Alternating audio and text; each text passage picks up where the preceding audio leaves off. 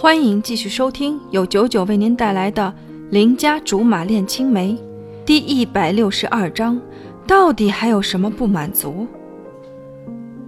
怎么说？我回答：要是您瞅着我像笑话，看着我都能笑，何必我给您巴巴的讲？我觉得自己才像笑话，天大的笑话！哼哼。他苦笑起来：“别呀，这又是要干啥？好好的说说笑笑，非得转成这种调调。”我跟不上貂蝉的速度啊！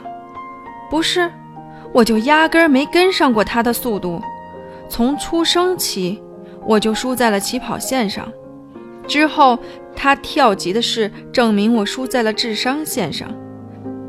后来，他早毕业又创业，我还没找到工作，整个输在了贫困线上。综上所述，难道？我不是笑话，他要是天大的笑话，那整个宇宙都不一定能装得下我的笑料。貂蝉，要是我混到你这样，就真没什么好闹心的了。要什么有什么，还不好吗？我貌似有生以来头一次那么羡慕他，说的也是实话。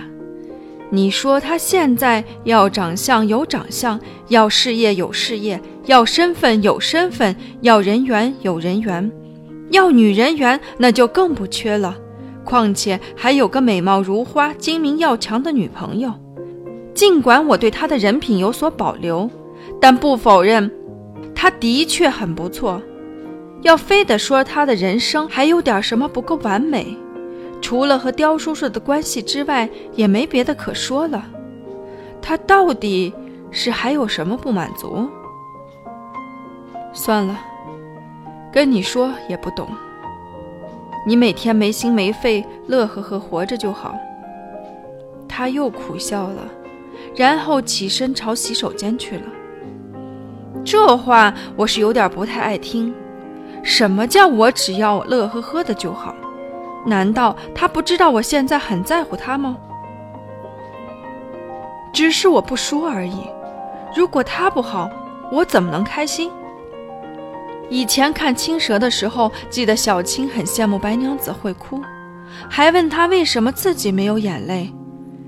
白娘子说的什么我忘了，大意是因为小青没有人类的感情，没有七情六欲，就没有伤心，因此根本不会哭。也不懂什么才是真正的欢喜悲忧。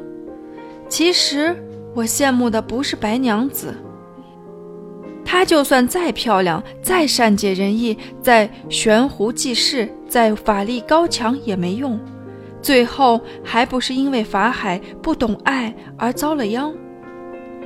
我最羡慕的还是那时候的小青，什么都不懂，什么都不在乎。那样没心没肺的人才能整天乐呵呵的活着，而我，真心是做不到了。尾随在貂蝉身后进了洗手间，他弓着身子掬水洗脸，站直身子就能从镜子里看见我。他对我笑，笑得真好看。可是我知道他其实不是很开心。据我对他的了解。他这人打小心事就很重，又不爱跟人说，于是年复一年积压下来。我还以为他连潘长江的身高都没有，不过他还是出乎我的意料了，也告诉我一个道理：心事和身高是没有关系的。我想了想，也是，人家潘长江不是也挺高兴的吗？只是。我不想看见貂蝉不高兴。你今天晚上是不是和风贤吵架了？他从镜子里定定看着我，好像在研究我的表情，又好像有什么疑问压在心头。我等了半天，感觉等得连台面上的水都快干透了。他始终还是看着我，连眼睛都没眨一下。算了。你要是不想说，就不说吧，我也没什么理由逼着你非说不可，那是你们的事情，小吕。他轻轻叫我。嗯，什么？他的脸上绽放出难得一见的灿烂笑容。你的心里还有我吗？